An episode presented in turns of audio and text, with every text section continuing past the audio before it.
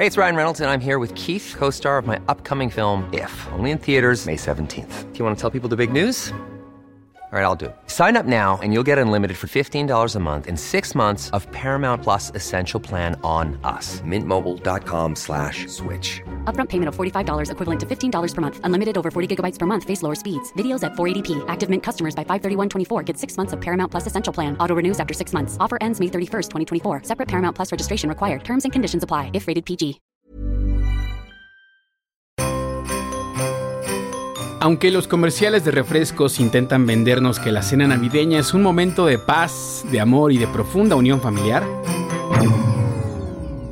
lo cierto es que muchas veces es en la familia donde se reproducen las mayores violencias que una persona pueda sufrir. Como platicamos en episodios anteriores, es en este núcleo de la sociedad donde el racismo, la homofobia, el clasismo, la xerofobia o la transfobia se crean y se multiplican la mayoría del tiempo como chistes, apodos supuestamente inocentes, o algún otro dicho de cariño entre comillas, porque todo en México siempre es por debajo del agua, soterrado, hasta las peores discriminaciones. Hoy, a unos días de que empiece la Nochebuena y suceda la cena de Navidad, queremos hablar de un tipo de discriminación que es súper común y que hasta hace muy poco se le empezó a nombrar como tal, la gordofobia.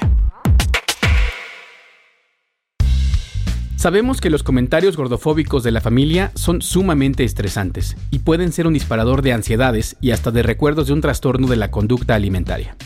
Está bien si no quieres escuchar más de este episodio, pero queremos decirte que hemos intentado hacerlo un espacio seguro para problematizar lo que pensamos sobre el peso de la gente y sentirnos acompañados ante la pequeña tiranía de los tíos rancios que cada año nos toca escuchar. Seguirle el ritmo al país no es cosa fácil, pero queremos informarte mejor, no informarte primero. En 25 minutos te presentamos las mejores historias, reportajes y entrevistas para tratar de comprender juntos el territorio que habitamos. Yo soy Mauricio Montes de Oca y te invito a que nos acompañes cada martes en Semanario Gato Pardo. Empecemos por establecer los márgenes de esta discusión. ¿Está bien decirle gorda a una persona?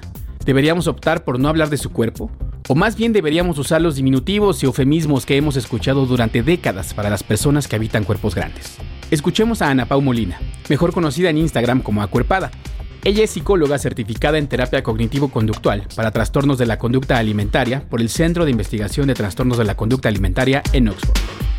Pues mira, yo creo que en general depende del contexto, pero hoy en día, eh, pues justo los activismos gordos, lo que estamos haciendo, los activismos gordes, lo que estamos haciendo es empezar a apropiarnos de la palabra, ¿no?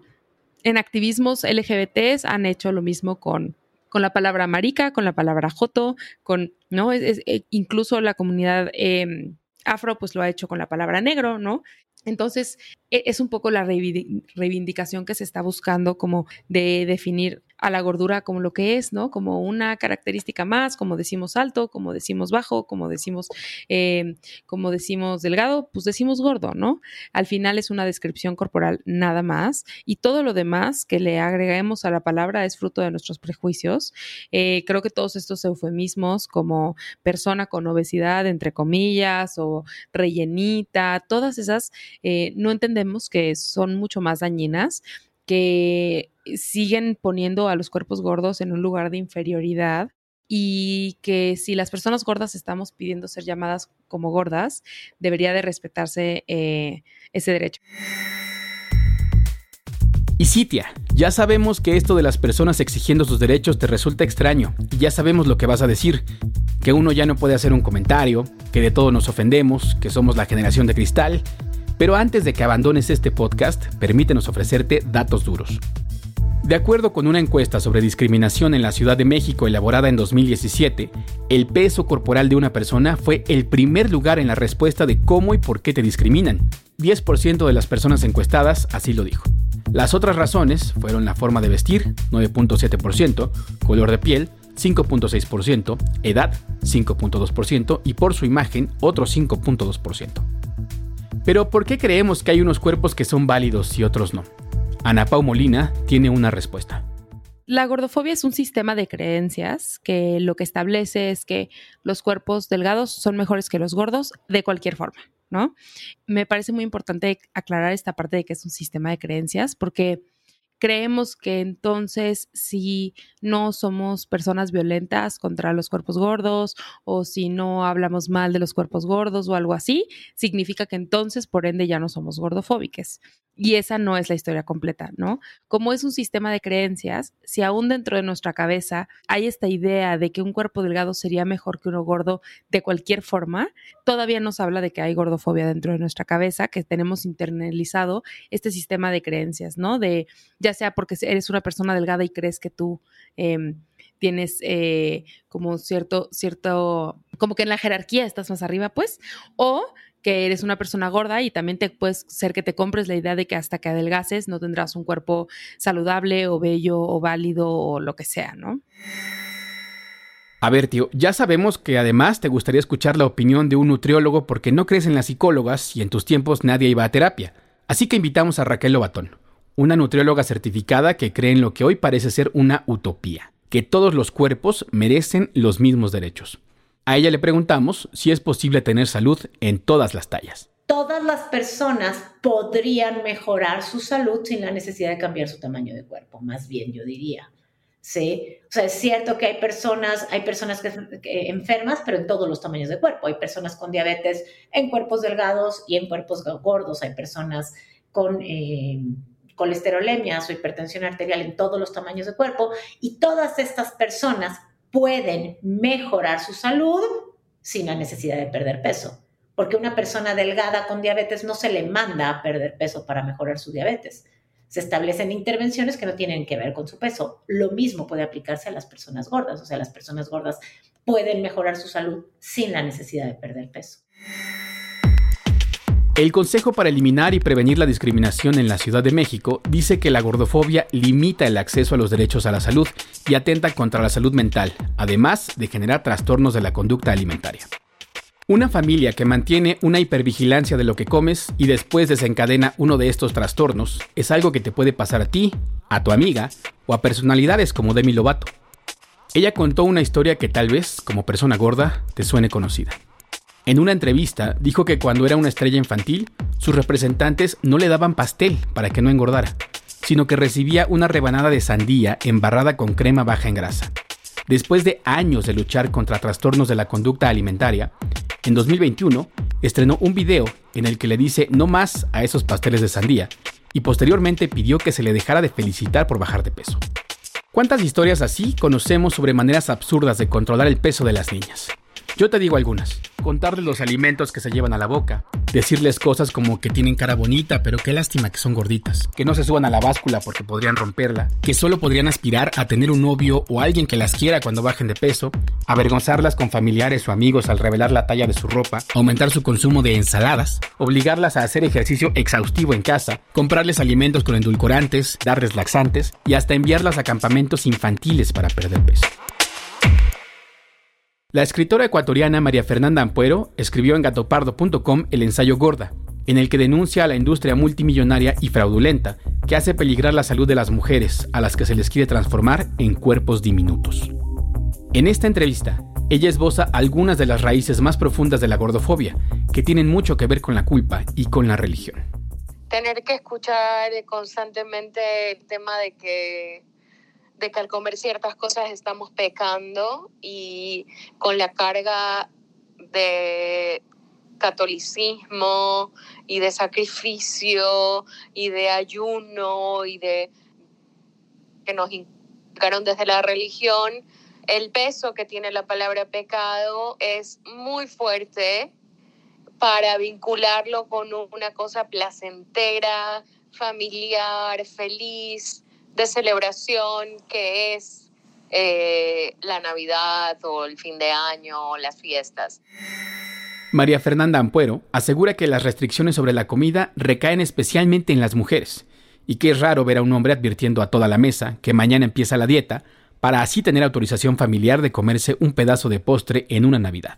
Sobre todo en Latinoamérica, esa cantidad de comida demencial y ese festín de carbohidratos y de grasas y de todo lo que nos gusta y es delicioso, mezclado con la culpa que tenemos, sobre todo las mujeres, de disfrutar, no solo disfrutar de la comida, sino del sexo, de nuestro cuerpo, del mar, de pues el hedonismo que está completamente prohibido para las mujeres y eso incluye eh, la comida, ¿no? Las mujeres siempre tenemos que estar dándonos golpes de pecho de por qué hacemos las cosas. Entonces creo que todas hemos vivido desde pequeñas con nuestras tías, con nuestras mamás, con nuestras abuelas. Aquí vamos llegando a un punto importante, la cultura de las dietas. Si eres una persona gorda, especialmente si eres mujer, ¿recuerdas a qué edad fue tu primera dieta? ¿Cuántos sacrificios hiciste y hasta qué punto llegaste con tal de tener un cuerpo pequeño? Yo, por ejemplo, recuerdo haber ido a un nutriólogo que me recetó un medicamento que en Costa Rica y países de Europa sacaron del mercado porque genera adicción e hipertensión pulmonar, o haberme desvanecido en el trabajo por estar en una dieta en la que las únicas calorías que podía tomar eran jugo de betabel con zanahoria en la mañana. Para las mujeres, especialmente para las niñas, las dietas son un problema que en ocasiones empieza desde la familia, antes siquiera de visitar a un especialista. Escuchemos de nuevo a María Fernanda Ampuero. Y entonces yo, como la única niña de dos hermanos, comía distinto. Entonces a mis hermanos les servían platos, los platos comunes, los, puré, yo qué sé, mm, milanesas o cualquier comida que se te pueda ocurrir, espaguetis, lo que sea que se cocina en una casa y a mí me daban pechuga hervida o a la plancha con unos brócolis medidos en una taza, o sea, imagínate tener que medir brócolis en una taza, eh, ya es como de alucin, o sea, alucino. Y, y claro, yo estaba en la misma mesa con las con las personas que estaban comiendo los platos más deliciosos del mundo, que me hubieran que me encantan, que me, que me, que me, que me, hacen gozar, que me hacen feliz, porque es la comida de mi tierra, de las manos de mi mamá. Y a mí me hacían esta carne seca, este pollo seco, este pescado seco con los brócolis. Si cada vez nos parece más anormal cosas como los concursos de belleza para niñas porque las sexualizan y fomentan estereotipos absurdos, ¿por qué nos sigue pareciendo aceptable que las niñas estén a dieta para bajar de peso?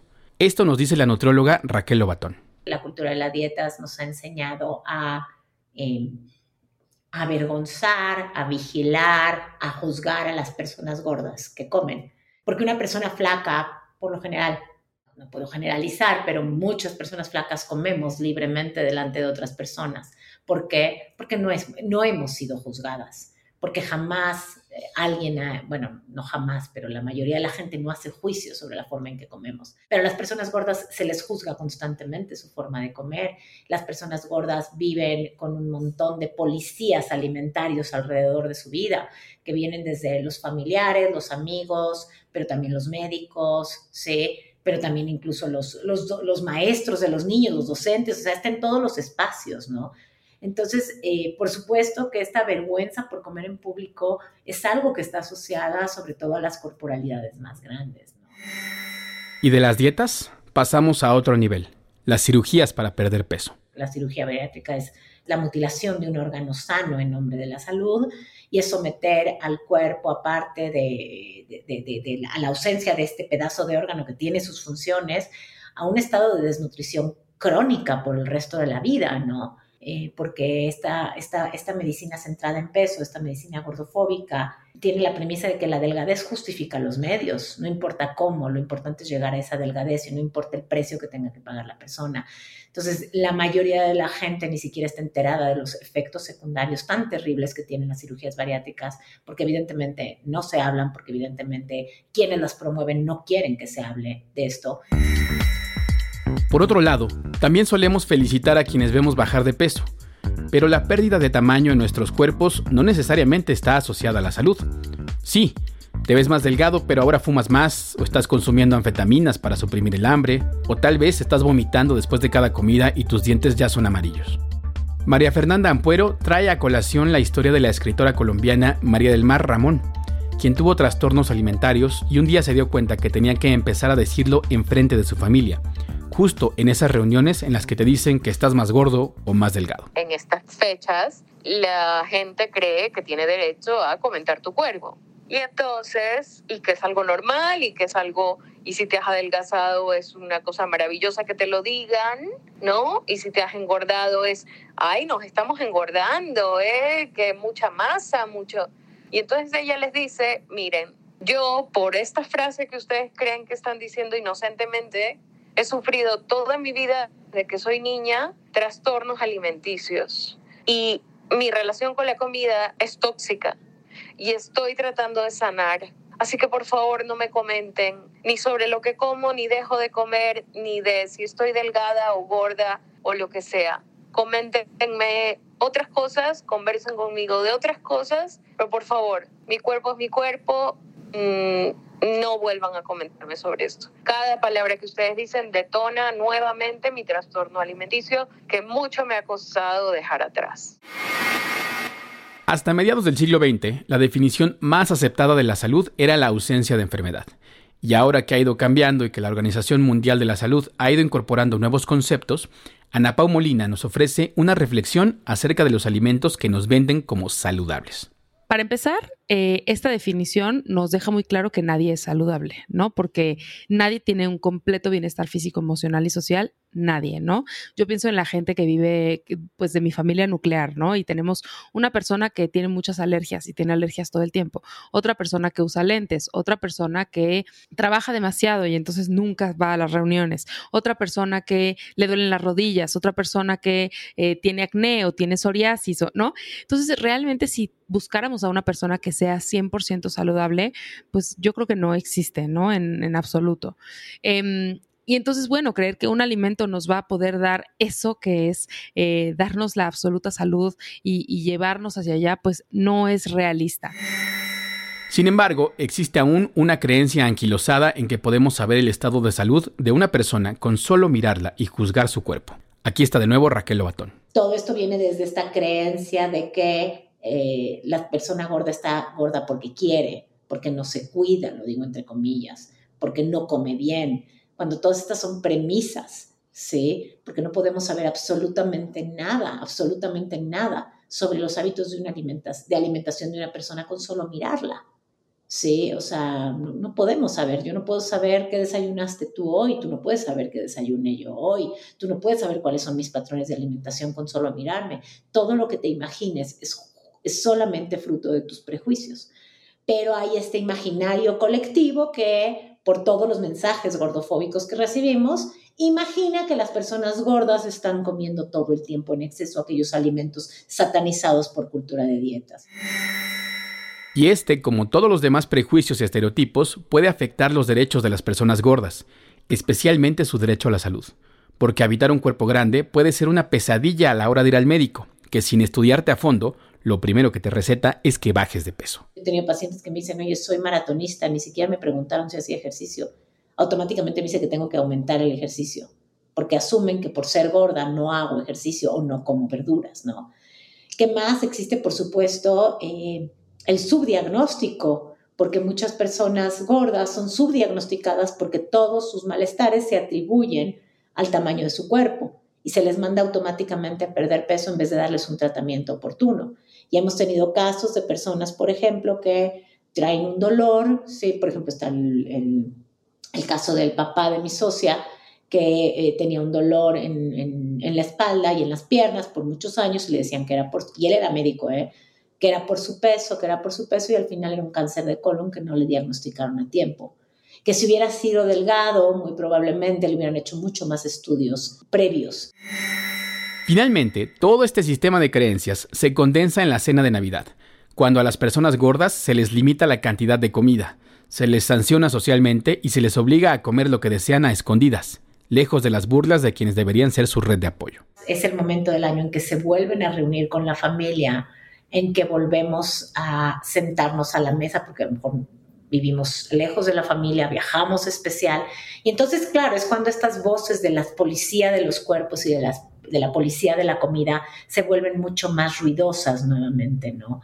Y hay como esta em, normalización, se normaliza comentar sobre el cuerpo del otro, sobre el plato del otro, También, por supuesto, como son eh, cenas, eh, momentos de celebración alrededor de la comida, cuál debe ser, porque está bien celebrar alrededor de la comida. La misma cultura de dietas es como, eh, puedes, puedes disfrutar, pero con culpa. Sí, o sea, vas a poder comer, pero con culpa. Te voy a estar vigilando. Sí, y entonces hay, hay como esta dinámica de, bueno, sí, sí nos permitimos comer, pero ya, poquito, ¿eh? Porque en enero empieza la dieta. Habría que preguntarnos si para nosotros serían tolerables discriminaciones como la misoginia, la homofobia, la transfobia o el racismo durante la cena navideña.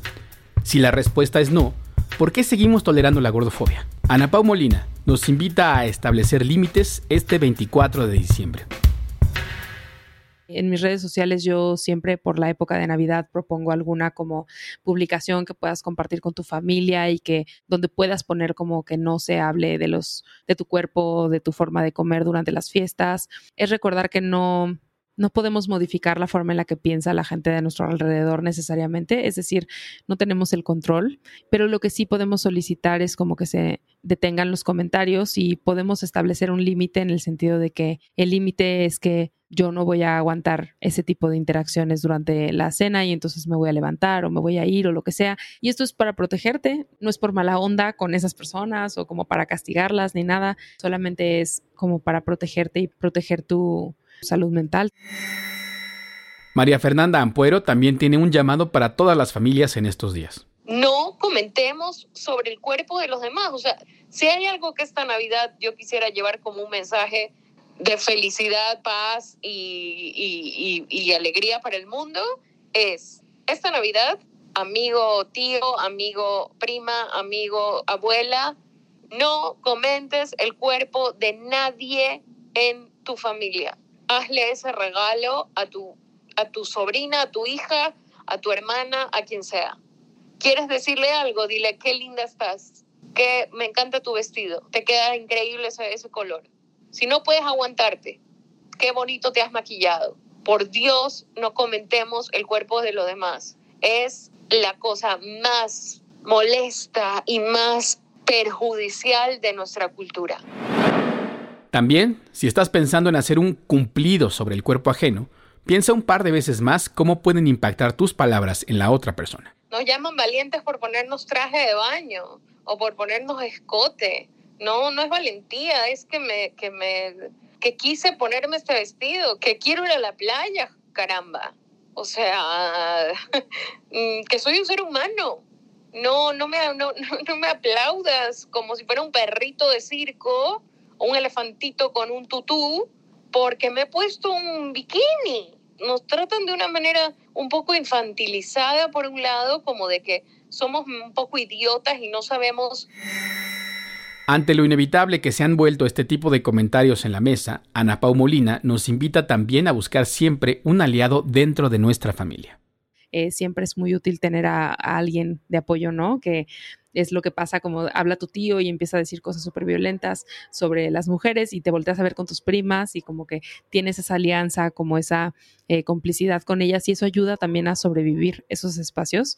Eh, entonces, pues tener a alguien dentro de tu cena de Navidad que le puedas compartir como estoy pasando por esto y si mencionan algo solo como que mírame como para que estemos en el mismo canal, ¿no? Un poquito, eh, eso también puede ayudar. Y si tú entiendes a la perfección estos temas, nosotros te invitamos a que seas tú el aliado. No hay nada mejor que tener un tío, un primo o un hermano que nos escuche sin juzgarnos cuando somos niños o adolescentes. Sabemos que estos minutos no son suficientes para explicar un tema tan complejo. Por eso, Viridiana Castillo y yo escribimos una nota mucho más amplia en gatopardo.com. Si llegaste hasta aquí, te agradecemos haber abierto tu mente a una perspectiva más amplia, en la que todos los cuerpos son válidos.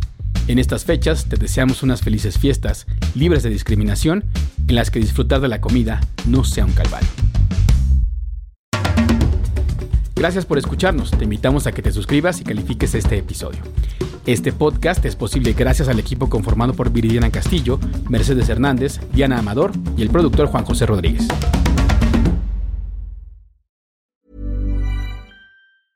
Hey, folks, I'm Mark Marin from the WTF Podcast, and this episode is brought to you by Kleenex Ultra Soft Tissues your ally to help tackle your allergy symptoms this season. I love the change of seasons, but nobody loves pollen and all those other things floating in the air that make you sneeze during this nice weather. Kleenex Ultra Soft Tissues are hypoallergenic and allergist approved. So fight back against watery eyes and runny noses without worrying about irritating your skin. For this allergy season, grab Kleenex and face allergies head on.